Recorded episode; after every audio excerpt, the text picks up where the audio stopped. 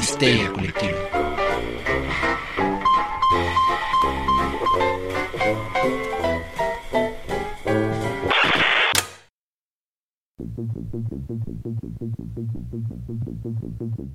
Esto es Histeria Colectiva, el programa donde Fernando Santamaría y el Dr. Braham se sientan alrededor del círculo de invocación para abrir la caja de Pandora y volarse la tapa de los sesos platicando sobre ficción, magia, ocultismo, casos supernaturales, literatura y todo lo que tenga que ver con la cultura del horror. Buenos días, buenas tardes, buenas noches. Esperamos que se encuentren excelentemente donde sea que se encuentren, a la hora que se encuentren. Cuídense mucho, quédense en casa. eh, si no pueden quedarse en casa, cuiden mucho a otros. Y si son trabajadores esenciales, muchas, muchas gracias por mantener el mundo girando.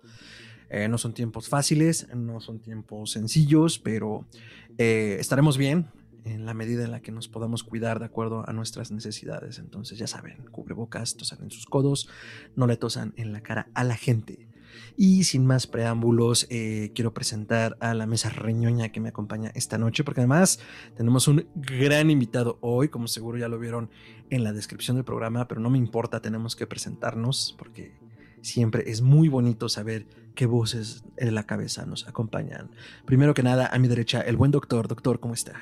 Hola, ¿qué tal? ¿Cómo están todos? Yo estoy feliz, estoy muy contento de estar aquí sentado en esta conversación que vamos a tener de lujo hoy. Va a estar muy interesante y bueno, pues ahora sí que feliz. Excelente, doctor. Yo soy Fernando Santamaría de Historia Colectiva Podcast y les presento al hombre, el mito, la leyenda de sus directores mexicanos favoritos, al buen Emilio Portes. Emilio, ¿cómo estás? Muy bien, muy contento de, de estar aquí, de nuevo viéndonos, aunque sea de lejos, no estamos en una cabina, pero nos hacemos la ilusión de como si estuviéramos, ¿no? La magia del podcast y la magia de las nuevas tecnologías nos permiten estar en contacto, aunque la distancia, Emilio, es cierto. No, muchas gracias por aceptar. Igualmente. Oye, Doc, ¿de qué es tu playera, eh? Ah, de Juego de Tronos es de los... Ah, Dice Fuego y Sangre. ok. Me precio un poco ñoñamente de que me la compré antes de que fuera la serie de HBO. Ah, o sea, eres de esos ñoños. es que yo leí las- los libros, o sea, y... Que cumple 10 años, ¿no? Yo comencé leyendo estos libros y de veras que me casé con la serie y la compré en una tienda de allá en Estados Unidos. Ujú. Y bueno, pues ahorita ya todo el mundo tuvo acceso a la mercancía y al marketing de la serie, pero sí, Pero hubo una diáspora, ¿no? O sea, como que al final a la gente ya hubo, hubo como la mitad del público odió los, los última, las últimas dos temporadas y yo no sé bien por qué, porque es muy resolutiva. Es que, Y, y como si hubieran odiado toda la temporada, ¿no? es que es triste, pero de veras que un mal final te aliena totalmente a los, a los fans, bien feo. La neta, sí. Eh, lo que pasa es que se fueron separando, o sea, la novela que George Sí. Martin hizo llegaba a un punto y Y entonces la acabó, ¿no? no, no la acabó. Digamos Nunca, que nunca, se quedó de ver un libro, ¿no? O dos. Dos. dos, yo creo, pa- como él escribía, iban a ser dos libros porque el tipo escribe lento. Pero aparte, aparte, ¿cómo se llama? Tenían, como lo traían de gira por todo el país, como era un super rockstar, no, no había manera que se Era desesperante, Emilio. Yo, yo lo seguí en su blog. El tipo no escribía sus novelas, pero sí te hacía reseñas de pizzerías a cada ciudad que iba. Era así como. Eso es hacer troll, la neta. Era un troll de primera, o sea, y luego también era súper fan de los gigantes de Nueva York. Cada vez que perdía a los gigantes de Nueva York, así Drama. Drama en su blog de por qué está mal, por qué los Bills deben de ser detenidos, porque es un equipo re- tramposo y demás. Y estuve así como, mano, en serio, escribe. Y luego comienza a hacer anuncios. Oye, estoy bien contento porque estoy dirigiendo una antología de ficción de tal cosa y todos así. ¿Dónde está, güey? Y ahora voy a, y voy a participar en tal panel en Toledo. Bueno, pero él, pero él también decía, en algún punto decía que Lindoff, sí, ¿no? Y el, ¿cómo se llama? El otro, Peter Lindoff y quién, quién más? Whittaker, según yo.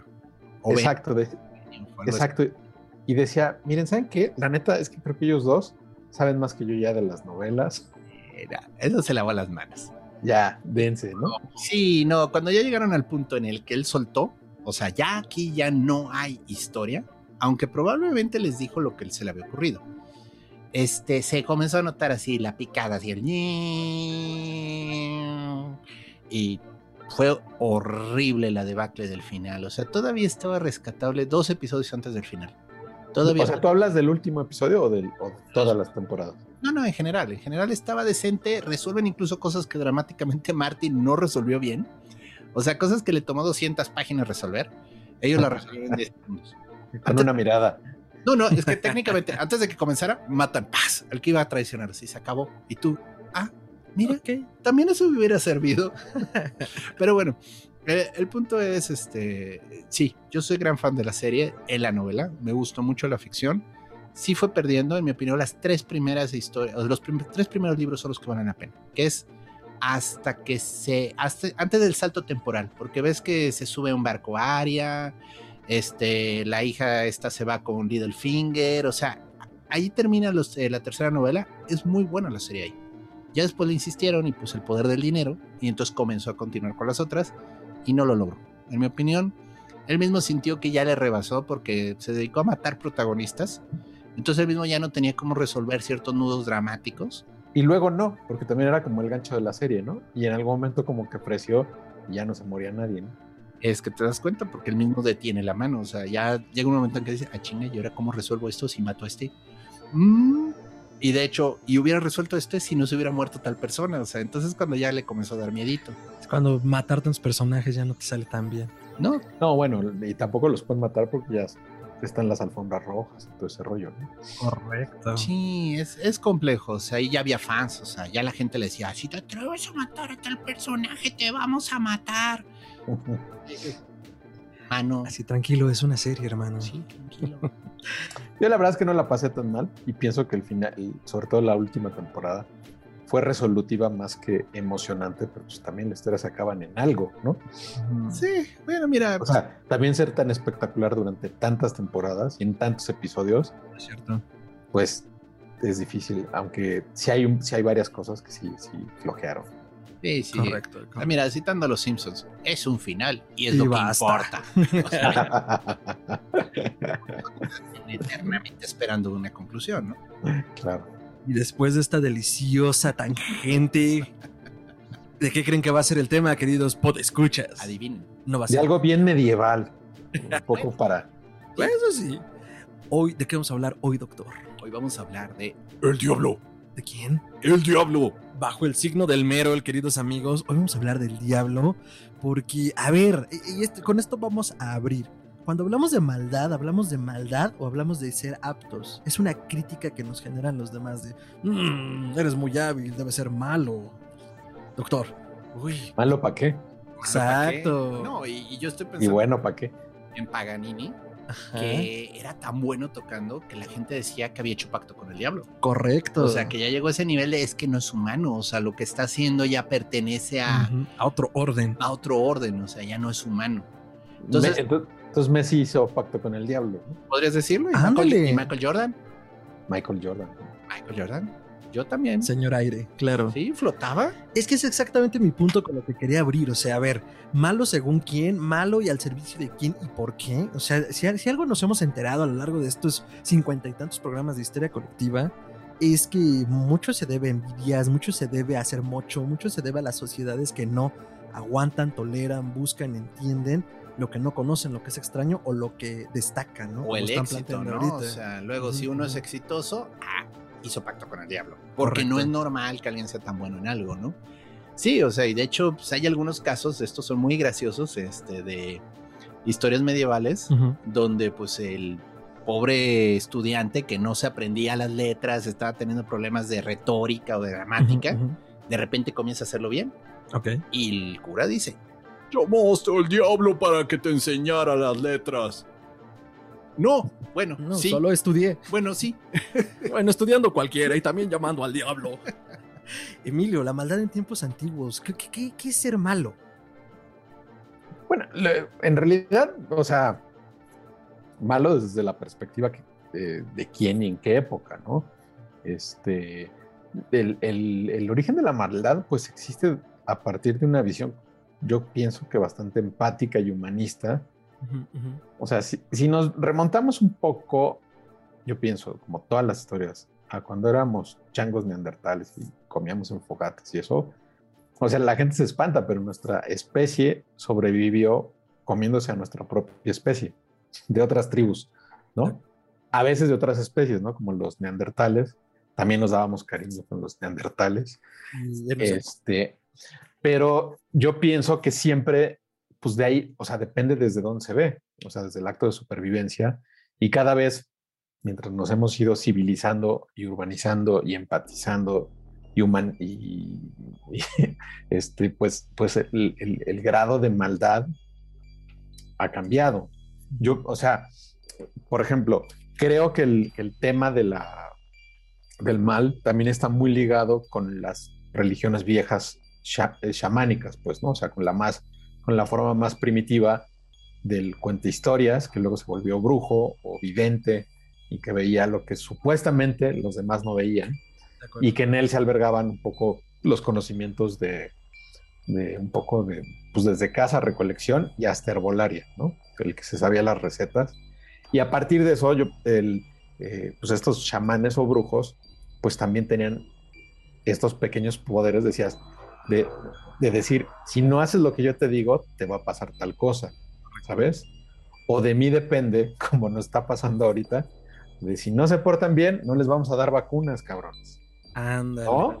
Justo. Eh, si no votan por mí, no les vamos a dar sus vacunas, ¿no? Este, eh, ¿a quién sí le vamos a dar vacunas? Pues a lo mejor a los, a- al sindicato que nos pueda ayudar a ganar las elecciones, ¿no? Y entonces, en esos términos, pues existe este poder de la, pues, de la medicina primitiva que está asociada con el bien y el mal, es decir, tú decides a quién curas y a quién no curas, y también a quién no cur- curas o no curas o enfermas a distancia, ¿sabes? A partir como de ese conocimiento. Y entonces, por un- yo creo que ahí es donde empieza a tener como su origen muy primi- primitivo o primigenio las figuras de la maldad o del mal. Y otra cosa que no es propia necesariamente de, la, de las creencias judío-cristianas, yo creo que tiene que ver con este asunto de, no, pues yo no fui, fue alguien más, ¿no?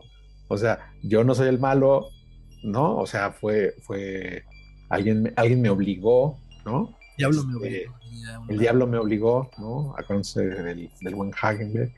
Este, este, y así, pues, ¿no? Entonces, pues existe como esa dicotomía, ¿no? Uno deslindar responsabilidades siempre como a seres superiores o del inframundo, ¿no?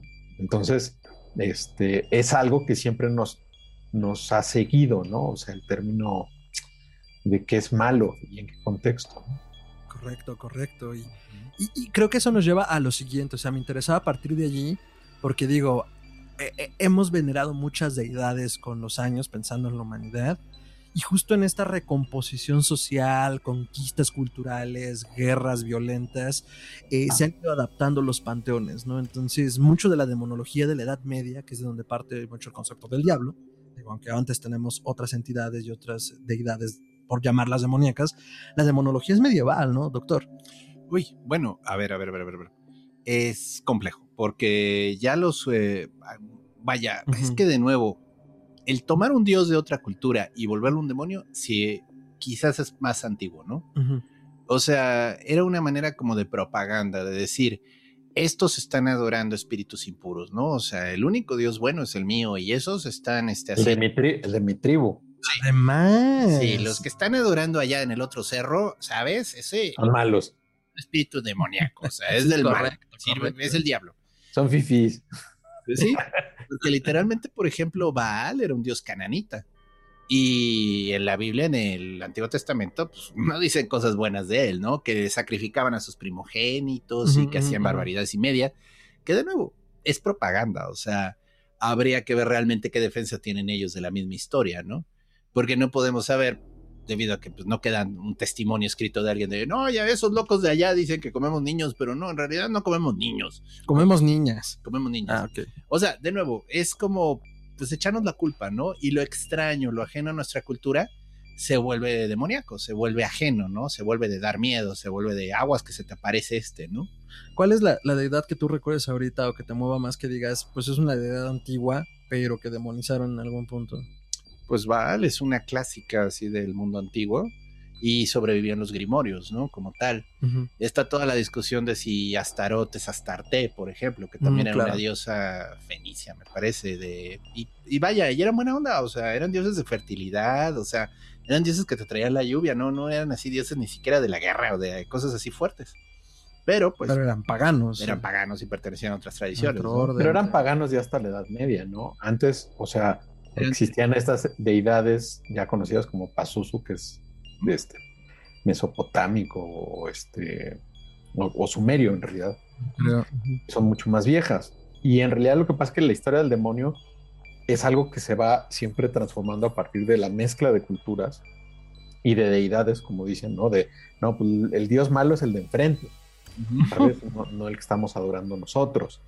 Y en, eso, y en esos términos hay dos, hay dos, por ejemplo, creo que dos momentos, uno que es poco recordado, pero que, que creo que en este se basa mucho, o muchas cosas de la autoridad mal- maligna y benigna también, Mm. este, que son los famosos daemon, ¿no? De, de los griegos, ¿no? Que son estos espíritus, o es- no espíritus en términos de que se murieron y ahora son espíritus, sino de que son estas, tampoco deidades, pero son como estos personajes etéreos ahí que que, van flotando y te hacen eh, y te guían, ¿no?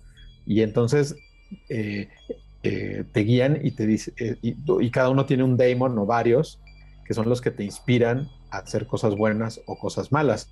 En términos, por ejemplo, ya muy académicos, o sea, por ejemplo, yo en términos, como ejemplo, de, de- del de los cursos de guion, por ejemplo, el daemon es, está muy ligado con el carácter, ¿sabes? Es decir, ah, es que ese güey tiene mal carácter, o tiene buen carácter, es buen pedo, ¿no? O es, mal, o es mala copa, ¿no? Mm. Y ese, y ese es el, el- el- el punto del daemon, ¿no? O sea, no es que seas tú, sino es como ese espíritu que vas cargando.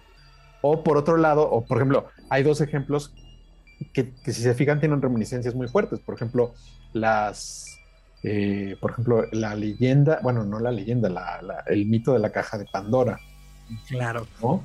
Que, es- que- que libera como estas fuerzas malignas de, de todo el mundo. Pero también, por ejemplo, en, con- en contraparte está el mito de las musas, ¿sabes? O sea, estás esperando a que lleguen las musas del, del guion o del presupuesto o de la carpeta para que te hagan la chamba, pues. ¿no? Y entonces, y entonces pero, pero es algo que traes y no traes, es como ese momento de inspiración y son como estas fuerzas etéreas.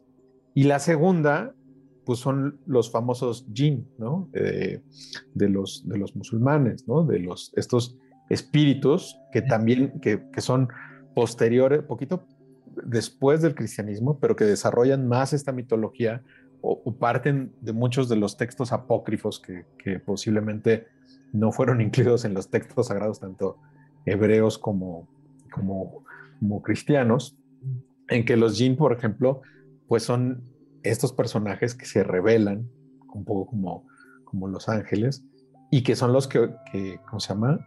Que, que ocasionan lo mismo que los daemon, pero que también ya son como demonios, pero a la vez también son genios. O sea, si de alguna manera lo piensas, por ejemplo, todos los genios en esencia son demonios y hacen lo mismo que un demonio, que, que además hacen lo mismo que un ángel, ¿no? Porque retomando, como decían hace rato, ¿cómo transformamos todo un panteón? No, pues conviértanlos en santos o en ángeles, ¿no? Correcto. Y entonces en la Edad Media pues viene como este, esta repartición de, ok, a ver, los ángeles pues, los repartimos según los metales y según las estrellas o los astros conocidos hasta entonces, y cada uno de esos va a ser para algo, ¿no? Y, y de igual manera los jinn, ¿no? Tú dices, genio, que me haga caso esa chamaca, ¿no? Genio, que me den la beca, genio, este, ¿no? Que me caiga esa chamba. Y entonces, pues está ligado mucha, o sea, desde, o sea, si lo revisamos, no es, no es algo propio realmente de la, ¿cómo se llama? De la Edad Media, sino que se fue asentando en la Edad Media a partir de los, de, de los grimorios y aparte del comercio, porque las todas estas leyendas o textos, tanto mitos como leyendas, textos apócrifos, que no quedaban en los libros oficiales, al final tampoco es que dijeran, no, bueno, ese cuento ya no lo cuenten, ¿no? Porque es prohibido. Entonces, pues seguían rolando a partir de las mil y una noches, seguían rolando a partir de los, de los mitos nórdicos. Y este, y, y, así un poco se fue como armando la figura del, del, pues del demonio y de la demonología. Claro, totalmente de acuerdo, que justo es lo que estamos tratando de hacer acá, ¿no? Construir como de dónde van dándose porque además vamos a llegar a este punto neurálgico donde, bueno, nace el diablo como tal, como toda esta encarnación de lo maligno, que en realidad pues vamos a ver que son como diferentes manifestaciones de lo que se considera malo, ¿no? Eh, eh podescuchas, hay un desliz, podescuchas, y se acaban de unir a este programa, eh, estamos platicando con Emilio Portes, director mexicano, conocido por Pastorela, eh, el Cácaro Gumaro y Belzebud, que seguramente ya la habrán disfrutado en alguno de los medios de consumo de streaming o en el cine incluso. Entonces estamos acá cotorreando sobre el diablo. Y pues nada, estamos justo en la parte de ver, eh, tratar de encontrar las raíces que nos llevaron a, a, tener esta figura eh, mitológica, ¿no?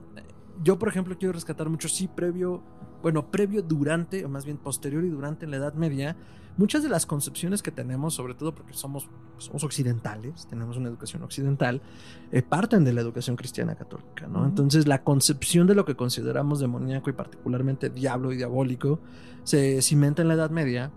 Y no solo eso, sino que la concepción de infierno y de diablo viene de dos figuras muy, muy particulares, e italianas además, Dante Alighieri y Sandro Botticelli. Uno, por un lado, en la Divina Comedia, da la estructura a todo este infierno que se fue poblando de estas criaturas que jalaron del paganismo. Y el otro le dio, este, le dio forma. O sea, justamente ilustró los nueve círculos del infierno de Dante. Y, fue lo que finalmente incrustó en el ideario cristiano católico eh, la, concepción de diablos y la concepción de infiernos, ¿no? Entonces, ¿qué más podemos rescatar de esa temporada, doctor? ¿Cómo se nos fue cimentando? Híjole, bueno, de nuevo, cosas importantes de entender de todo esto. Esto de un lugar de castigo eterno con mucho fuego deriva obviamente de culturas que vivían en el desierto, ¿no? O sea, si uno se va, por ejemplo, a las tradiciones nórdicas, bueno, pues, ni siquiera es el lugar del castigo, pero el lugar de los muertos es Hel. y Hel es un lugar helado, es un lugar gélido. Porque estamos hablando de una cultura que vivía en un invierno que era donde te, verdaderamente te podías morir, ¿no? Entonces esto del fuego y de ese lugar de castigo, pues deriva más de esta concepción semítica de, de un lugar malo, ¿no? No, y del desierto, ¿no? Como contexto. Algo, algo terrible que te puede pasar en el desierto, pues es quedarte abandonado allí, ¿no? Sí. Pero tampoco es solamente como el, lugar de castigo, ¿no? O sea, tiene un antecedente mucho más antiguo que tiene que ver es, pues cuando te mueres tendrás que ir al otro mundo, sea donde sea, ¿no? Mira el gato. La asistente de producción ha hecho presencia. Y sobre todo tiene que ver un poco con, la idea de, los muertos, yo creo, ¿no? En ese sentido, la primera, o del, supongo que la primera concepción de infierno como tal o de mundo de los muertos, me parece que está, eh, creo que en el Gigamesh, ¿no? Cuando baja a buscar a su, a su cuate al inframundo. Pero eso existe como en, muchas culturas. También habría que repensar un poco el, el tema de, ¿cómo se llama? del, de la reinvención de la mitología, que no está propiamente en la Biblia, pero sí que, que fue quedando asentada durante los varios concilios que sucedieron en el siglo I, II, III o los que hayan sido, donde se fueron como reorganizando, decir, a ver, los ángeles para acá, los querubines para acá, los, este, los tronos para allá, ¿no? Y en este orden formados, y básicamente lo que está ahí, también van a ser los demonios, ¿no? Y entonces, el tema con, Dante Alighieri es que todo es, o sea, yo creo que lo que pasa es que toda esa mitología apócrifa que estaba rondando por muchos lados, En, muchas culturas, en muchas mitologías, en muchos de los libros este, apócrifos, que no todo el mundo tenía acceso a ellos, pero de los que se seguía hablando míticamente y popularmente, el tema con Dante Alighieri, que no es tan viejo, en realidad es que lo puso en italiano y ese fue como el mega hit. Porque, se, porque él, o sea, la Divina Comedia, además de que, de que pues es, realmente es un viaje muy chingón a los infiernos, que es como el highlight, ¿no? Y que aparte está escrita muy bonito, este, o muy entretenida, está escrita al parecer en un italiano bastante accesible que junta como todos estos lenguas o dialectos o, Ujú. o- o diferentes maneras de hablar italiano de toda la religión, de todas las regiones y los pone en uno solo.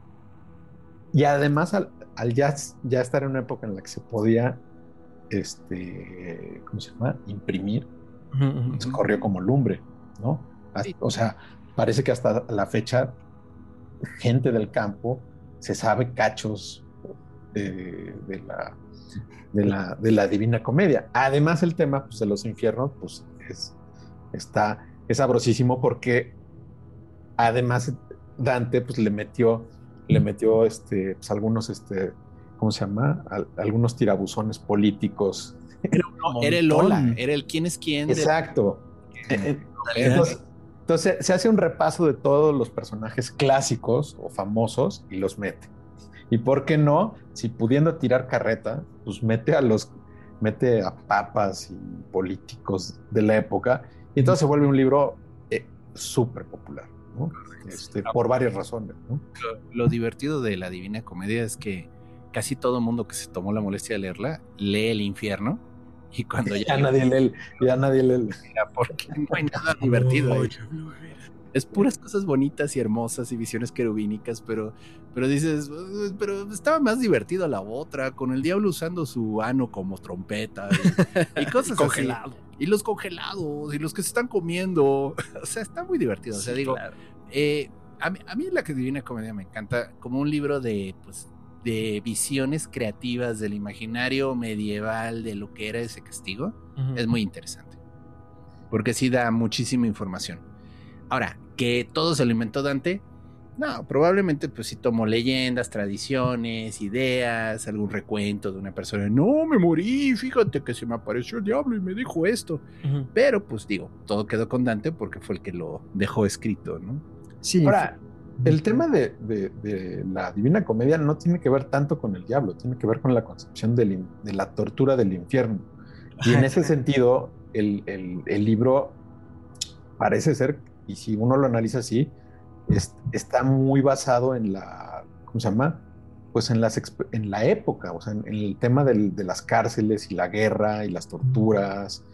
Y, o sea, parece más un, un compendio de torturas que realmente un libro sobre el diablo, ¿sabes? El diablo en realidad, o sea, en cada uno de los círculos que va pasando, pues van hablando los que están ahí siendo castigados, de repente salen demonios muy interesantes o muy fantásticos, y al final llegan con, con, con no me acuerdo si es Satán o Lucifer o este, el mero diablo, pues nada, es el jefe, pero no pasa tanto, o sea, en realidad no es una novela, no es una novela tal como tal del diablo, sino de la concepción del, del, del martirio y de la tortura eterna, ¿no? Eso yo creo que es como el, eh, eh, o sea, es el precursor del cine gore, tal cual.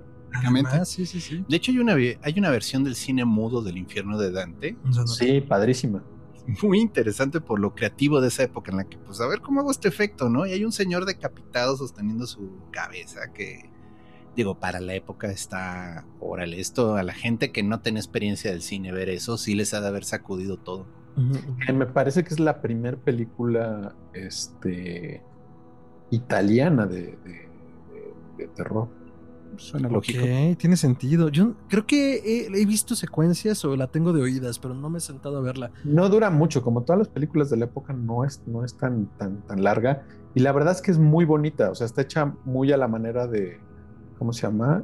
De, de Méliès, o sea, con, con trucos de, de doble exposición, este, muchos extras, que de hecho hay algunas escenas que se fusilaron para hacer los efectos especiales de, de esta película de Ken Russell, pachequísima, que se llama Estados Alterados. Ah, yo no lo. La película es de Giuseppe Li- de, Li- de Liguro, de 1911. Órale. Y, y es el infierno. O sea, ahí sí es el infierno. No, no hay, no hay. A petición tuya, no hay otro rollo. ok, ok. Muy bien, muy bien. Y es que justo están tocando un tema que yo muy a propósito hablé ahorita del infierno y su concepción, porque entonces, ¿en qué momento nace el diablo? O sea, ¿quién es el diablo? Dijiste, es que pues está Satanás, hasta donde, bueno, la verdad yo ni me acuerdo quién está en el último círculo del infierno, cómo lo llaman. El adversario, bueno, es, es un tema complejo, o sea, porque Ajá, en la ¿quién Biblia... es el diablo? Sería la pregunta, Uy, ¿no? En la Biblia no es como te lo pinta la tradición católica, vamos a dejarlo así. Yo incluso digo, vamos a citar el libro de Job. En el libro de Job, realmente esa versión del diablo es el acusador, pero pues es un tipo que sube a jugar cartas y tomar cerveza con Dios de vez en cuando, porque están muy tranquilos hablando de, de lo que es el mundo, de lo que hay en el mundo, y el diablo le hace una apuesta a Dios, o sea, de, no, pues ese. Job estás tan seguro de él que si yo me encargo de bajártelo, vas a ver cómo te va a estar renegando. Correcto. Entonces, es como un juego divino. O sea, ahí el diablo es más un agente que trabaja para Dios y que pues le hace su trabajo sucio, pero no se ve ahí realmente esa fuerza de oposición directa, ¿no? Y ya, bueno, pues esto va cambiando con el tiempo y la concepción de necesitamos poner a alguien que sea el oponente, el adversario. Pero bueno, esa es mi opinión. No sé, no sé qué, qué comentes tú. Mire. Es que tiene que ver, o sea, muchas veces la religión, sobre todo la católica, la gente habla mucho de cosas del diablo o de las creencias en general de la religión que no están en la Biblia Correcto. y que muchas veces están en los textos apócrifos de los que se sigue hablando como se hablaba antes de que Dante escribiera la Divina Comedia y metiera to- todo eso ahí. Y entre esas cosas, o sea, en efecto, el diablo, Satán, que, es un- que viene de, de- de- de una palabra, eh, creo que es hebrea, que es Shatán o, o Seitan, o este, que en realidad significa lo que tú decías, el, el- el adversario, es el que confronta, ¿no? Y, y realmente hay poco de este gran imaginario que sí aparece en el apocalipsis de la, de la guerra de los, de los ángeles contra los demonios, pero es un personaje que aparece poco, ¿sabes? Eh, por ejemplo, cuando aparece en el, en el Génesis, que bueno, ese es el, el libro he- hebreo, este, aparece la serpiente, pero nunca se dice que es No. el, el diablo como, como tal, es la serpiente, y la serpiente se puede interpretar de muchas cosas, como muchas, como de muchas maneras, no necesariamente malévolas. La reinterpretación católica a partir de otros textos, sobre todo los medievales, pues no, fue formando este personaje que siempre ha caminado al lado de los, ¿cómo se llama? De, pues, del texto oficial, pues, ¿no? Lo que pasa es que en la Edad Media, o sea, sí empiezan, empieza, es como este renacimiento de los textos apócrifos y sobre todo de los que se habían perdido. Por ejemplo, el libro de Enoch, que recuperan de los, ¿cómo se llama? De los, de los rollos del Mar Muerto, que no está incluido en, eh, me parece que no sé si, si incluso tampoco está incluido en los textos hebreos, pero que es un libro que, que está aparte, por ejemplo, la, la, creo que los etíopes, la iglesia etíope, sí lo reconoce, ¿no? Y entonces, pero en el libro de, de Enoch, ¿sabes? Que es este, eh, eh, ahí sí viene como toda esta mitología extendida, que es la que, que, que dio pie, por ejemplo, al, al paraíso perdido, ¿no? De Milton. Ya. Bueno, y Milton es otro gran autor que te pues, romantiza mucho la imagen de, del diablo. Creo que ahí sí es Lucifer directamente, ¿no? El protagonista.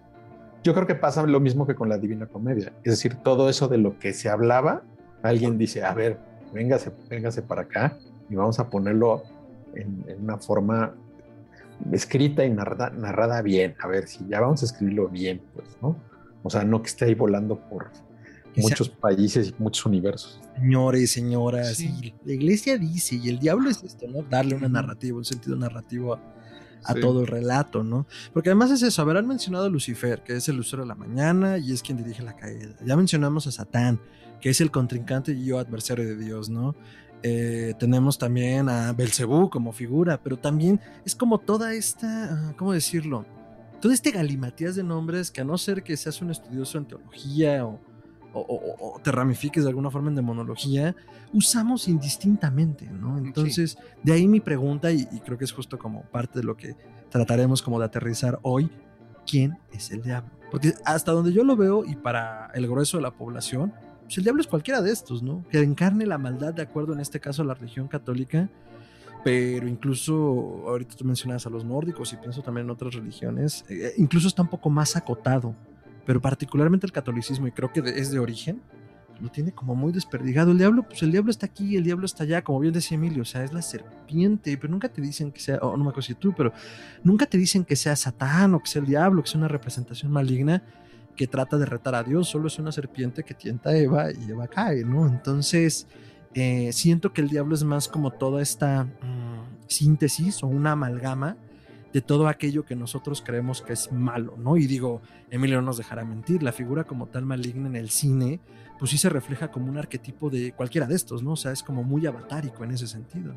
Pero al final, ¿quién es el diablo, no? Exacto. Yo creo que no es nada, o sea, en realidad es un constructo. Si realmente Pues- era una cara y la quitaras, no habría nada detrás, porque no es real, o sea, es una combinación de diferentes conceptos, de diferentes creencias, de diferentes dioses, de diferentes. Temores, porque al final de cuentas al diablo la religión le tiró todo lo que, lo que da miedo, ¿no? La condena. Pero, pero es una manera de verlo también práctica, ¿no? Que, que siempre, también siempre ha existido. Como, decíamos, como hablábamos muy al principio, están los buenos y los malos, los chairos y los fifís, los de acá y los de allá. Este, pero, por ejemplo, la, la religión zoroástrica, pues es la que siempre sí divide un poco eh, eh, eh, entre estos dos bandos, es decir, los buenos y los malos, que es algo que después va a adoptar más allá del, dios, del dios judío, el dios este, católico, que es muy conveniente, que además habría que recordar que también en el Corán, pues también extiende esta mitología. Y ahí, por ejemplo, el, el- diablo, que es muy parecido al diablo católico, le sirve a Dios para tentar al hombre y para, y para, ¿cómo se llama? Para hacer lo que no puede hacer Dios o que Dios no quiere hacer. Y entonces Dios, que es todopoderoso, crea esta figura, que eso no viene en la Biblia, pero es algo que, es, que la teología y, y, y los sermones y eso un poco lo van pues explicando y justificando, ¿no? Porque la Biblia no dice eso, pero siempre va a haber alguien que te lo interprete. Te va a decir, no, es que Dios no es malo, para eso está el diablo. Oiga, pero el diablo no está en, la- no está en el libro. No importa, pero yo te voy a decir cómo funciona ese libro. Oiga, pero. Dios no es esquizofrénico, cállate niño. Entonces, en, en ese sentido, pues también, por ejemplo, el, el- ¿cómo se llama? La religión de, de los musulmanes, pues también va corriendo a la par de la católica y de la, bueno, de la judía, pues no, no. o sea, nacen y de repente van corriendo en los- eh, al, al mismo tiempo. Y, y yo creo que son cosas que van corriendo, incluso el cine eh, o la literatura, pues una vez que aparecen esos mitos, es decir, una vez que aparece la, la Divina Comedia, no es que borre el catolicismo ni el judaísmo, ni este, sino que se quedan ahí y siguen corriendo paralelamente y dentro de eso llega la literatura y después del cine que sigue dando reinterpretaciones de los, de lo- ¿cómo se llama? De los dioses. Es como los cómics, ¿no? O sea, siempre pueden escribir una nueva versión de Batman y no es que se borre la anterior, ya depende del autor. O cada vez que hacen un reboot, pues se regenera la leyenda de estos nuevos, de estos nuevos panteones, ¿no? Sí, muy bien. Correcto, entonces eh, justo todas estas reestructuraciones y, y das muy buen pie con esto que acabas de decir como en las reinterpretaciones, porque entonces también ya hablamos de la figura del diablo cuando migra a otras latitudes, ¿no? O sea, pienso mucho cuando sean estos grandes movimientos migratorios a América y a Norteamérica, cómo traen al diablo, ¿no? O cómo traen a la maldad o, o incluso a la bondad que finalmente se tergiversa, ¿no? Pienso mucho en los movimientos de los puritanos, cuando llega el Mayflower y fundan las 13 colonias eh, mucho de enfrentarse a este mundo salvaje, a este nuevo mundo salvaje, los pone contra las cuerdas en general con su fe y decir, eh, mucho bajo este concepto muy, muy católico, ¿no? De Dios mío, ¿por qué me has abandonado? Clásico pasaje la pasión de Cristo. Los hace sentir de esa manera, ¿no? Entonces, como que al mismo tiempo esta noción de ausencia de Dios automáticamente les da la presencia del diablo, ¿no? Pienso mucho en el trabajo de eh, Robert Edgers en La Bruja, en su filme habla mucho de eso, ¿no? Son una familia puritana, que es demasiado puritana incluso para los puritanos, es expulsada al bosque y en el bosque lo que en un principio pues es como una aventura familiar que parece que puede resultar, pues los hace enfrentarse a una realidad muchísimo más agreste, ¿no? La tierra no es tan rica como se pensaba, el invierno no es tan benévolo como se creía, y entonces bueno, comienzan a entrar en una en una esquicia muy familiar y muy personal, pero donde la figura central es el diablo, ¿no? Claro, porque además son muy supersticiosos o muy devotos, como lo quieras ver. Y eso es lo, bonito lo bonito de la película, ¿no? O sea, que dices, estos güeyes se van a morir por burros, ¿no? Por, por, por este, por. Entonces estás diciendo, no mames, pues si no existe el diablo, cabrón, ¿no? Se van a matar por una pendejada, ¿no? Y al final resulta, es padrísimo porque el mundo mágico en esa película, pues sí existe. Correcto, sí existe y, y, y, como bien dices, es por burro, o sea, por este fanatismo, por esta eh, eh, superstición, me gustó mucho cómo lo planteaste, eh, terminan perdiéndolo, porque es como, ok, no se dio la cosecha, ¿qué hacemos? Ok, mira, sabes que incluso hay que regresar al núcleo, no hay que regresar a la colonia, pero no, perdido en esta devoción, el padre comienza a convencerse que hay fuerzas ulteriores, la madre también, incluso la propia protagonista Thomasin se convence. Que tampoco son fanáticos, porque en esa, en esa época la mayoría de la gente creía que sí existía porque el mundo se pensaba que era así, ¿sabes? Con esos dioses y con esos demonios y, el mundo se acababa a las seis, cuando bajaba el sol. Entonces... Sí, entra un poco en el fanatismo porque al final algo que sí tenían los... Pues, ¿Cómo decirlo? Algo que creo que sí tenía la población de ese momento, siendo más protestante que católica, era una noción de la obra de Dios o de ser agradable a Dios a través del trabajo. O sea, era como lo que voy a hacer acá, o sea, es parte como de esa riqueza que me da Dios. Entonces, el hecho de que ellos estén fuera como de este núcleo, pues les gana de peso a partir de la devoción de, no, es que como no está Dios, debe de estar el diablo, deben de ser las brujas. Mm, a, mí me gustaría irme un poquito en otra dirección, o sea, cuando llegaron los españoles aquí a América, sí fue una discusión de buena si los indios tenían alma. O sea, literalmente se pusieron a discutir si había o no razón de que ellos iban a salvar. Porque pero, pero fue una discusión que se acabó rápido porque tampoco la iban a ganar, ¿sabes? O sea, la riqueza cultural y el panteón era tan grande que dijeron, mira, mejor no vamos a pelearnos y vamos a tratar de cambiárselos por algo, ¿sabes? En ese sentido, por ejemplo, la, religión fue en, en Europa fue mil veces mucho más violenta y más destructiva que en, América. En América, bueno, sí, nos dejaron en calzones y taparrabos, se, llevaron hasta, llevaron todo, ¿no? Pero, pero en realidad sí hubo esa mezcla, sí hubo ese choque de las dos culturas, porque la cultura de aquí era mucho más rica, ¿sabes? Entonces no había no como, en el, no como en el norte. En el norte, pues no había esa cultura, pues más bien ahí sí le erradicaron, ¿no? Ahí ni siquiera hubo discusión. A lo mejor por eso fue también, también fue tan amable, ¿no? Sí.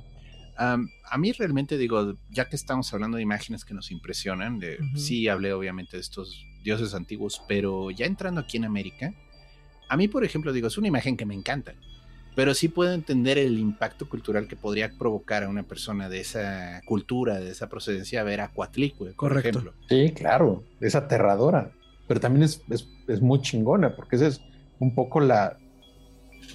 Es la vida sin ocultar la muerte, ¿sabes? es, es como el vivir, pero sin ocultar el dolor, ¿no? Es una, no, es chidísima, pero sí, o sea, imagínate un europeo recién llegado de las islas que se va encontrando una estatua de eso y va a decir, ah, ah ojolines, que esto sí es el diablo.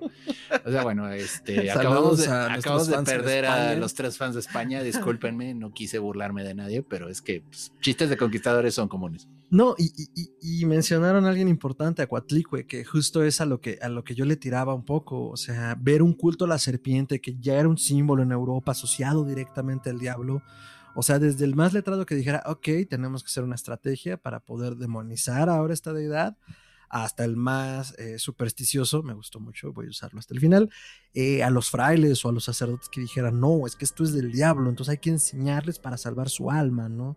Y que fue justo parte también de que en el proceso del choque de culturas y de la conquista de los españoles a los pueblos nativos, eh, pues mucho se perdió, ¿no? Mucho del conocimiento de los dioses, de los misterios, de los rituales los códices, ¿no? O se distorsionaron en el proceso, ¿no? Porque el culto a la serpiente siendo aquí un símbolo pues más asociado como a este viejo arquetipo, ¿no? Del eterno retorno, de, los ciclos de reconstrucción. Eh, pues bueno, nuestro, nuestro gran héroe, ¿no? Quetzalcoatl. Ajá. como, que como Cristo estaba presto algún día a regresar. Ay, Qué triste. Entonces, eh, sí, o sea, justo la, mitología que se recuerda girando alrededor de una serpiente emplumada, ¿no?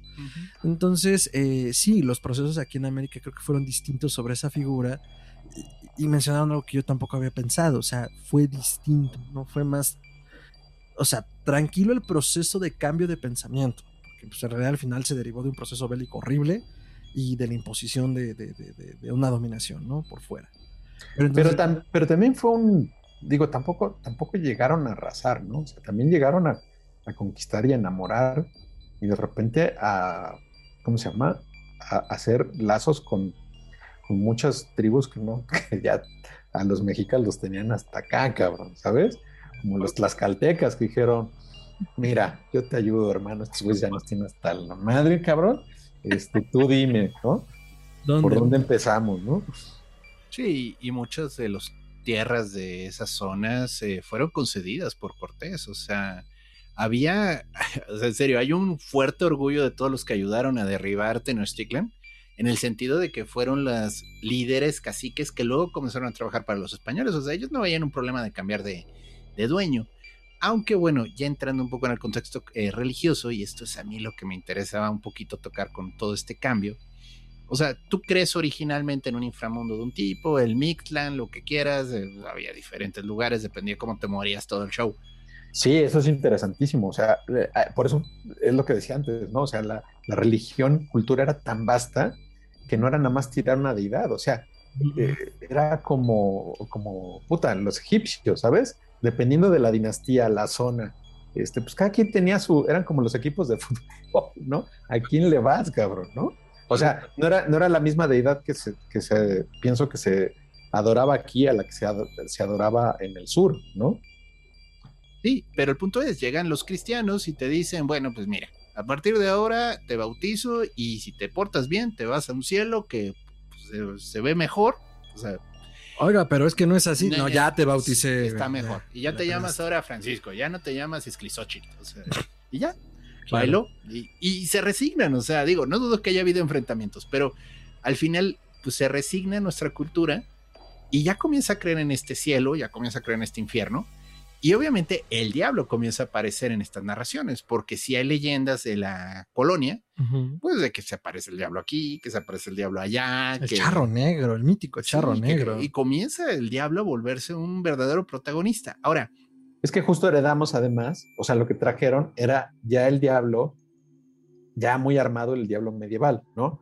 Que además venía de la época de los, de los grimorios, es decir, que en la Edad Media cuando retoman que dicen, no, que vamos a, por ejemplo, a rescatar el, el, este, el, el Sefer Sirá, ¿no? Donde viene toda la cábala, ¿no? Pues ya viene como armado, ¿no? Cuando, cuando, por ejemplo, el tema de, por ejemplo, de, de, de, los infiernos y de los demonios, pues todo eso está muy basado en la vieja leyenda del rey Salomón, uh, uh, uh, que no, es traza, no, es, no hay textos de la época de, de la Biblia, es, es, es, es una reinvención medieval de un personaje bíblico, este, eh, en el, al igual que, por ejemplo, todas las cosas de Cornelio Agripa, pues dicen, están basadas en cosas que ocurrieron eh, a en, en, épocas bíblicas.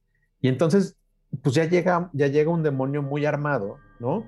Con su, con su jefe, que es, que es Satán, y Belzebú, que es el general, y Israel y no sé qué. Y ya como decíamos antes, con pues, todo este rollo separado de la alquimia y de que cada demonio pertenece a, algún, a, a, a, alguna estrella y para algo, ¿sabes? Entonces ya llega muy armado el personaje del diablo, este, que me parece que además es el que, el que, el que tenemos hasta ahorita. O sea, si ustedes revisan, por ejemplo, eh, por ejemplo, después de la clavícula salomónica y todo es una copia, ¿sabes? El libro de San Cipriano, este, ¿cómo se llama? El, el, el pequeño, ay, ¿cómo se llama este libro?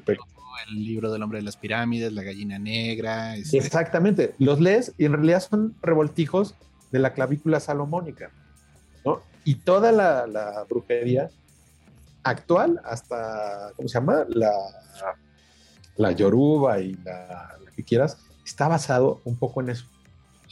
Ahora, también el diablo que nos llegó es el diablo ibérico, uh -huh. porque también tiene sus variantes sutiles, pero no es igual que el diablo francés, no es igual que el diablo italiano, o sea, tiene toda una serie de combinación de ideas, por ejemplo, hay mucho de la influencia mora en la cultura española y comienzan a poner al diablo con un rostro oscuro, con apariencia de moro, de hecho, porque para ellos, bueno, pues el, de nuevo, el extranjero, el invasor, bueno, pues vamos a satanizarlo, ¿no?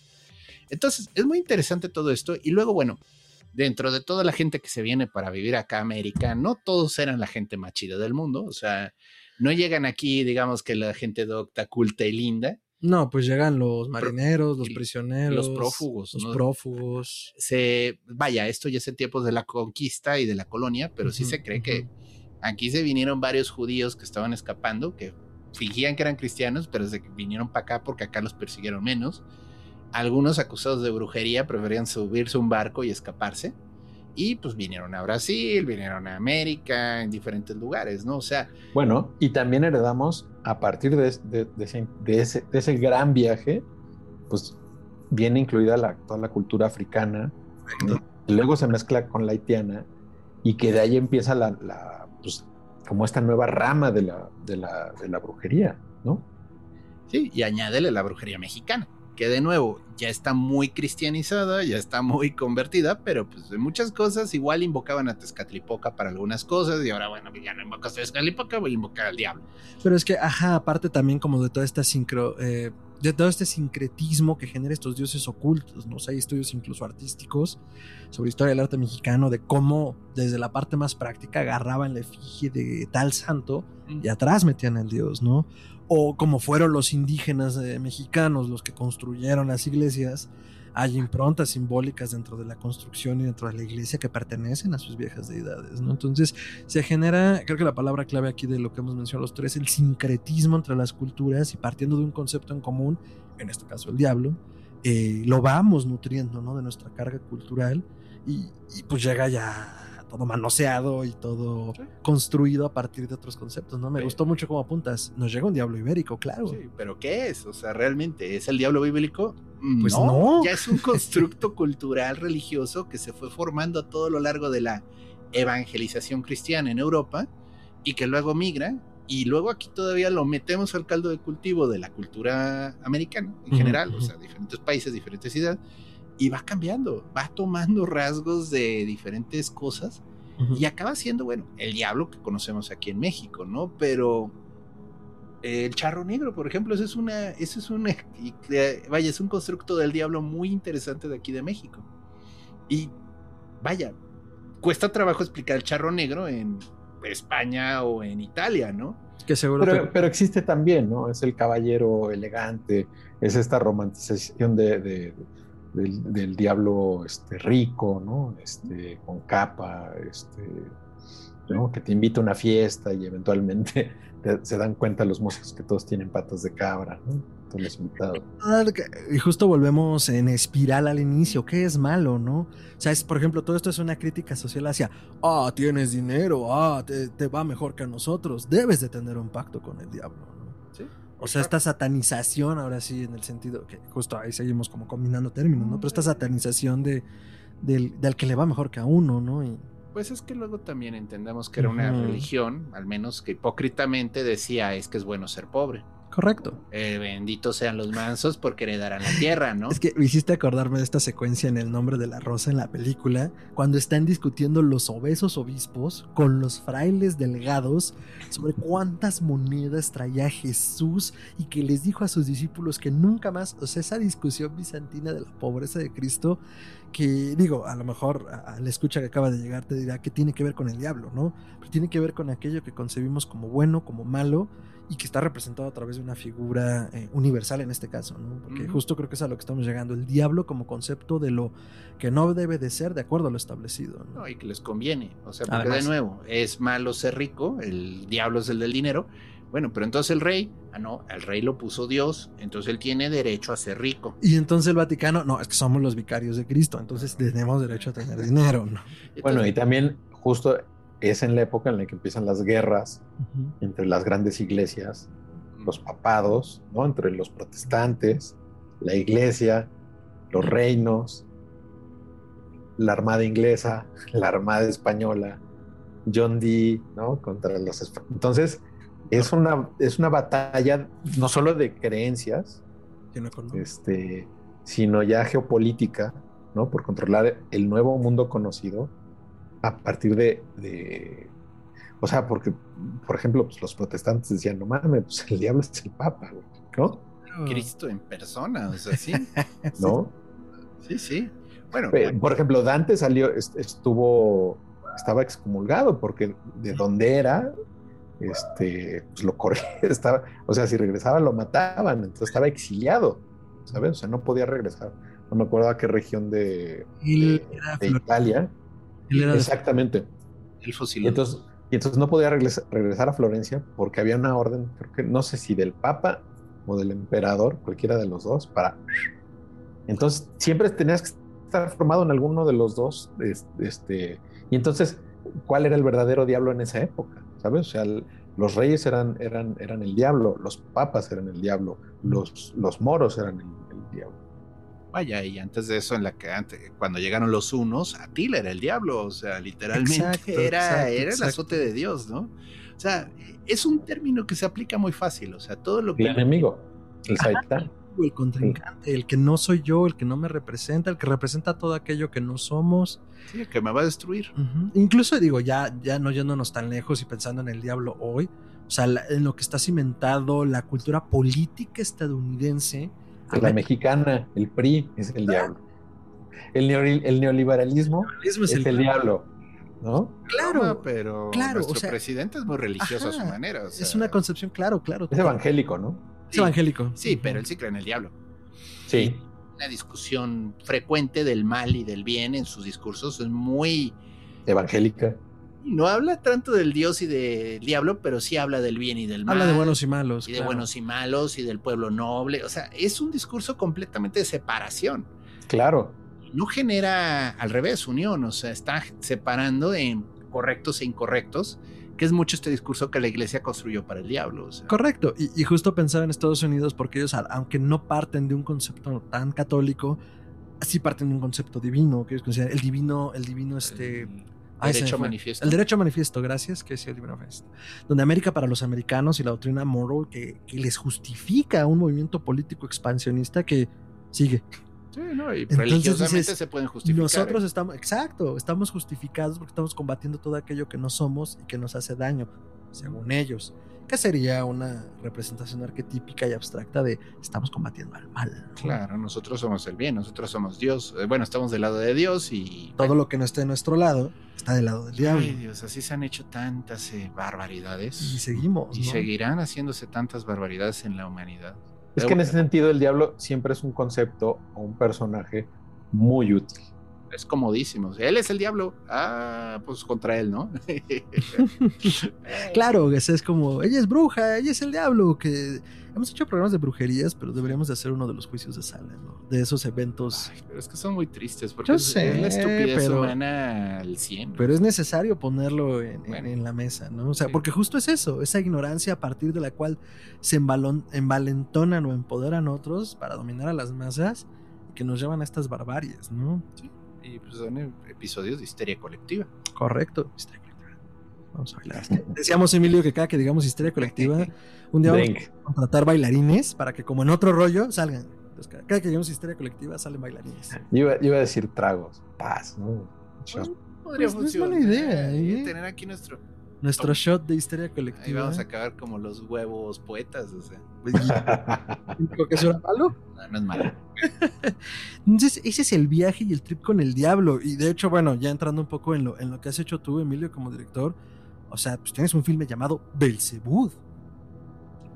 Sí, o sea que Belzebud, en realidad Belzebud es como un, es una readaptación que hizo Luis Carlos, el guionista eh, original, y luego yo me sumé a él, pero él, él siempre, siempre lo decíamos, o sea, Belzebú es, es como una re- revis- revisión moderna de, del, del- del mito de Herodes, ¿no?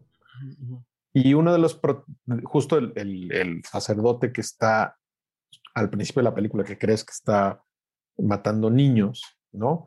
En, en realidad, su personaje está muy basado en el rey Salomón, ¿sabes? Que es este rey que, ¿cómo se llama? Con el poder de un anillo, de repente controla a, todos los demonios que lo ayudan a, construir el templo de, Jerusalén.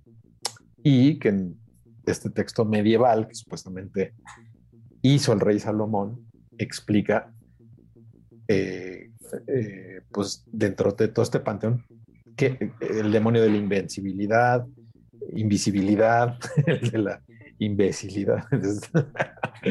no, bueno, el de, el de, el de, ¿cómo se llama? El del amor, que justo su, su, su símbolo coincide con un pentagrama. Y entonces dices, claro, con razón era el, era el símbolo más, más popular, era el de, era el de, ¿cómo se llama? El de ligar, el del dinero. O sea, entonces, este, a partir de ese personaje del rey Salomón, un poco está construido el personaje que interpreta Tobin Bell, ¿no? Que es este exorcista que está tatuado con, con, con sigil- sigilos, este, supuestamente hebraicos y medievales, sacados de grimorios. Además, no sé, entonces justo la cargan de toda esta simbología, de toda esta carga cultural de la que hemos hablado, ¿no? O sea, que, que se considera como malo. Y tiene una secuencia increíble que yo solo les voy a decir que tiene que ver con Cristo y con Belcebú. No les voy a revelar más, pero a mí me encanta esa secuencia, es mi favorita.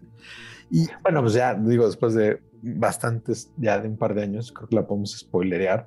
Pero Ok. sí, en algún momento de la película, Emilio, ¿eh? yo no. en, en un algún momento de la película, una figura religiosa, una estatua, cobra vida, ¿no? Y que es interesante porque sí, o sea, el demonio puede estar desacrando una figura este, religiosa y dándole vida.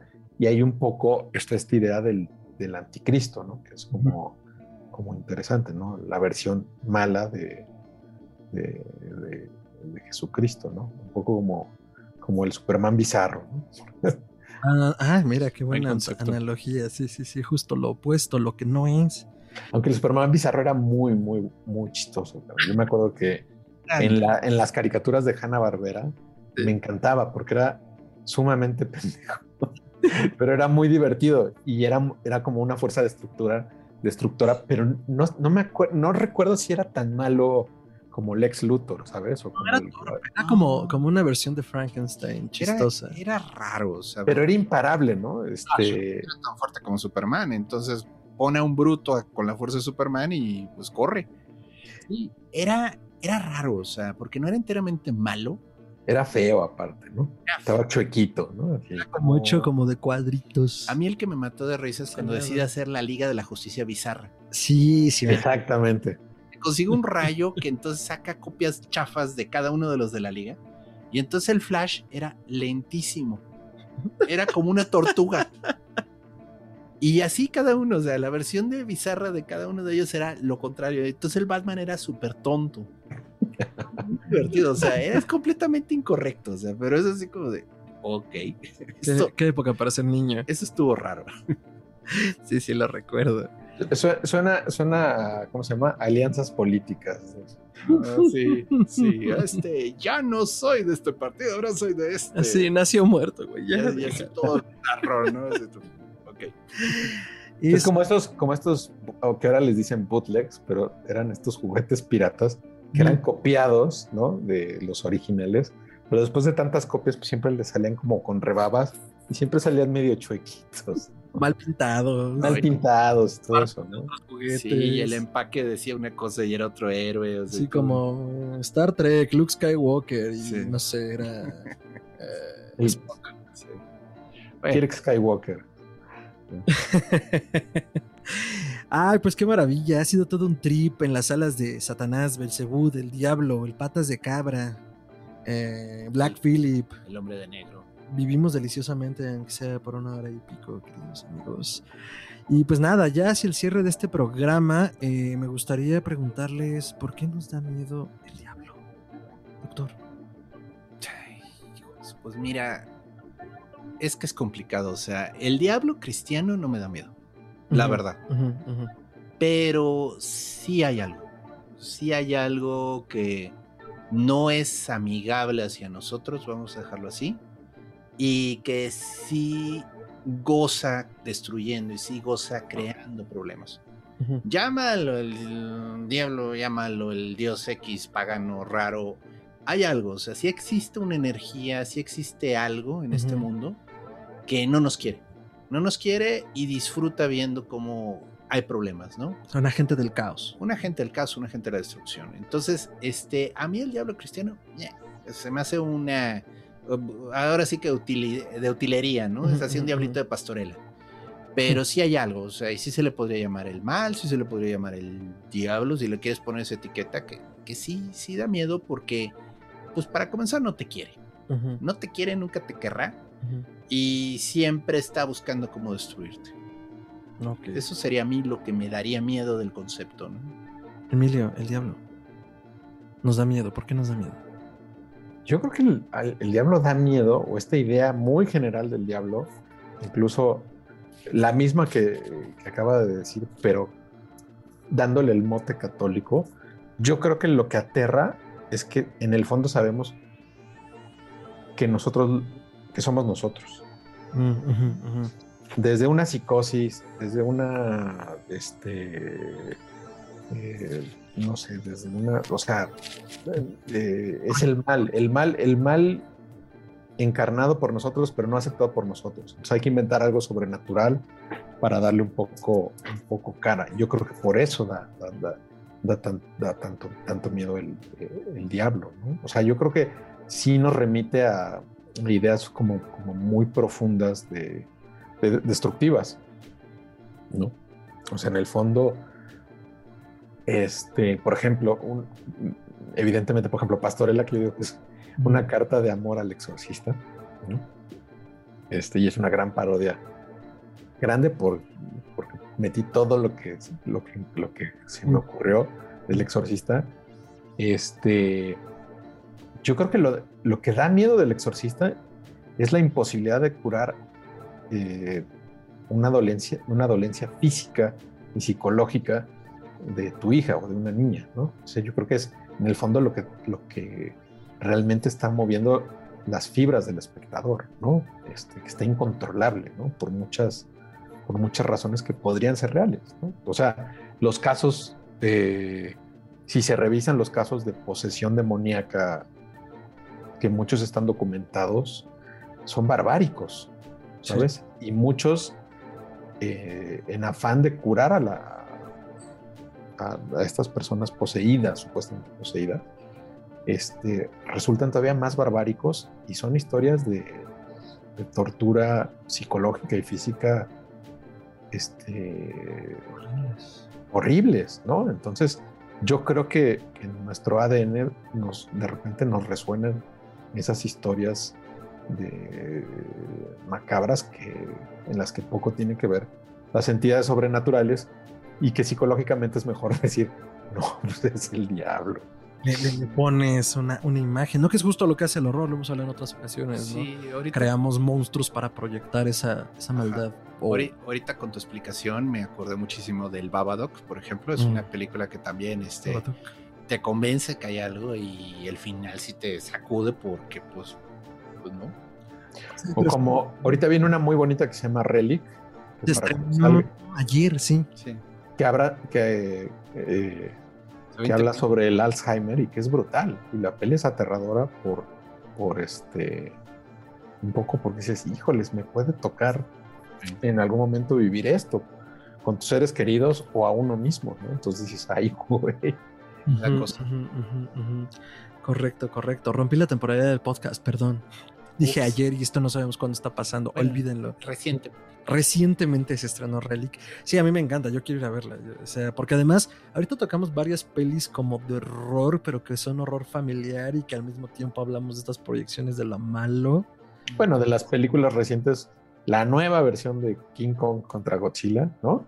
O sea, Godzilla, ¿qué será? ¿30 más o menos? Ya importa a estas alturas. Pero sí. No, digo, la verdad es que la mayoría son muy disfrutables y hay unas que son buenas, pero al final Godzilla es el terror a la, a la al- es la bomba atómica con patas, ¿no? Es Laguna Verde con patas, ¿no? Este. Y ahí sigue, nos sigue dando.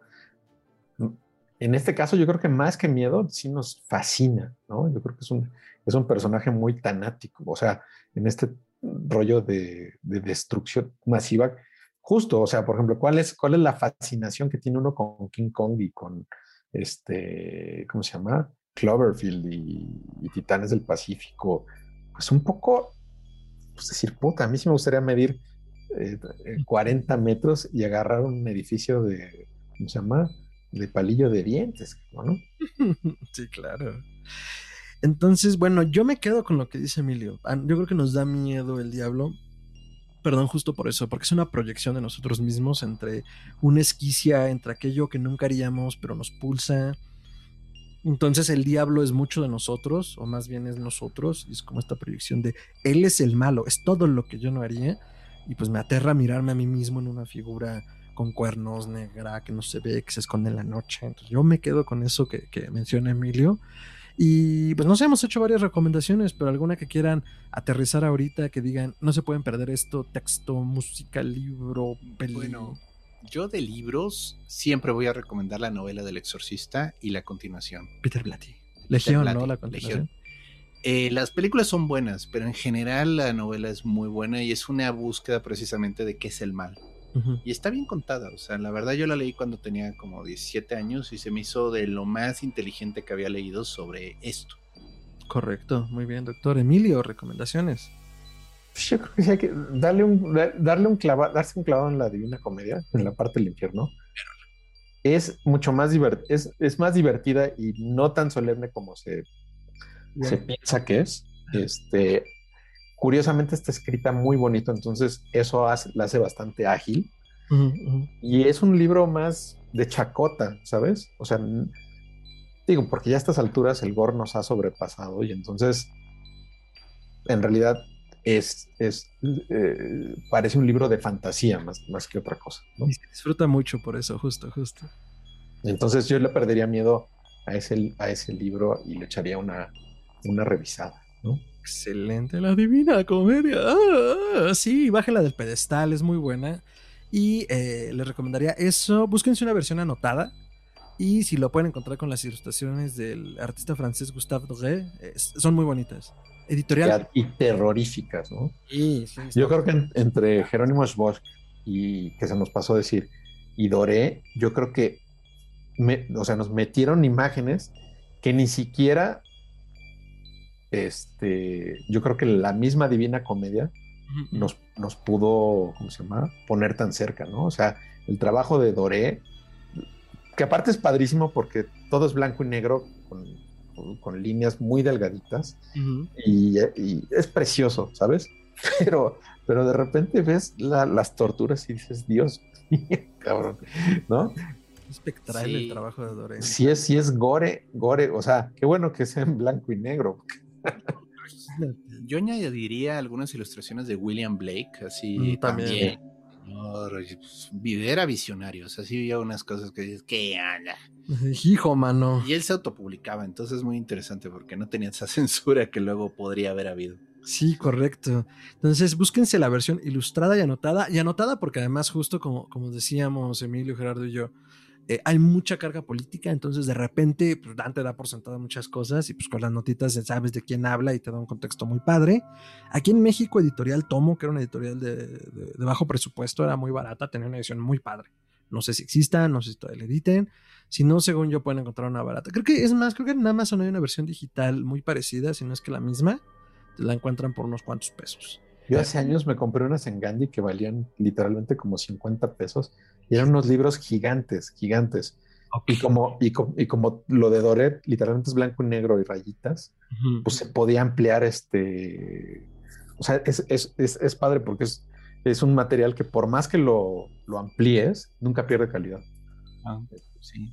Entonces les recomendaría eso. Mm, y. Ay, les iba a recomendar dos pelis. Bueno, por un lado, Belzebub de Emilio, porque a mí me encanta esa peli. A cada rato que puedo la veo. Es como, mm, ¿qué voy a ver hoy? Debería ver Belzebub de nuevo. Porque luego sí es como, ay, no sé, pongo el conjuro y me aburro la media hora. Pero Belzebub, aparte que tiene grandes actuaciones y es un gran guion, la secuencia del Cristo Belzebub, no se la pierdan, a mí me encanta. Y eh, a Alex de la Iglesia con el Día de la Bestia. Ah, bueno, pero eso es- Buenísimo, clásico navideño. Creo, pero hijo, es que justo juega con todo lo que hemos dicho, o sea, todo esto que hemos hablado, Alex se lo lleva al extremo de la sátira y es una gran película. Gran película, gran película. Real, es falso, lo están imaginando, no lo están imaginando, qué fregados ¿Qué está, está pasando, no? Es muy Y buena. Acá el metalero corriendo cagado de risa de es que el, que el anticristo va a llegar a Madrid. No, no, no, no, es una joya. Sí. Sí, Santiago Segura ahí se lleva la, la película. Es, es como de sus grandes personajes. personajes. Entonces, eh, son las eh, dos recomendaciones que les haría. Y pues nada, muchísimas gracias Emilio por hacerte un espacio para venir a cotorrear aquí al piso eh, 666 de Evil Inc., mejor conocido como Corporación Malito, desde donde transmitimos Histeria Colectiva. Y pues a ver cuándo nos vuelves a visitar para que armemos otro Cuando programa. quieran, compañeros, mientras trate sobre cosas macabras, sobrenaturales, a la orden. Este, tomaremos Buenísimo. la palabra un día de estos. Ya estará por acá entonces Emilio nuevamente compartiendo todo el horror. Y pues muchas gracias a ustedes, la audiencia histérica, por eh, asistir a otro programa y dejarnos llegar con todo el terror a sus, a sus oídos. Doctor, sus redes. Me pueden encontrar en Twitter como Chuntaro Melquisedec, eso es arroba chuntarome. Es ahora sí que es un Doctor Strange, pero de región 4. O sea, hablo de todo y me cotorreo a todos. Y es divertido, entrenle. Excelente. Emilio, ¿dónde te pueden seguir? Este, no sé, le he tratado de bajar a las redes sociales, pero está el Twitter, arroba don Emilio Portes, y el Instagram también. Excelentísimo. Síganlo, síganlo, porque comparte cosas muy chidas y una faceta que yo no le conocía de ilustrador, que también está muy buena. Entonces, este, sigan a Emilio. Ah, cierto, dijiste, ¿no, no te ibas a comprar un, uno Ah. de los de Kill Bill? No. Estoy juntando mis dineros, don Emilio. Está barato, está barato. Sí, no, por- porque aparte son, son, ediciones limitadas, o sea, Sí. no, no, son poquitos, ¿eh? O sea, una vez que se acaben, Acá con no va a haber más. Emilio Portes, justo lo quiero para esta pared. Bien. Aquí para Evil Inc. en Histeria Colectiva. Y a mí me pueden seguir como arroba mantrasaya. Eso es con I la tiene doble al final en Twitter y en Instagram. En Facebook me encuentran como facebook.com diagonal mantrasaya. Y aquí comparto todas las voces de mi cabeza. Simpsons, Gatos, eh, Lovecraft y los expedientes secretos X lo hicieron primero. Y pues nada, únanse. Está chido el cotorreo. Y a Histeria Colectiva lo encuentran como Histeria Colectiva Podcast en todas las plataformas de podcasting en YouTube como Historia Colectiva Podcast. Si todavía no están en el culto en YouTube, vayan, suscríbanse, encampanense y suscriban a toda su familia. Róbenles los celulares. Luego devuélvanselos. Y pues nada, nos pueden hacer llegar sus comentarios, añadiduras a la caja de comentarios en YouTube y en nuestras redes sociales o a histeriacolectivapodcast.gmail.com. Ahí tenemos a todos los goals eh, recibiendo eh, el correo y eh, las cartas al editor.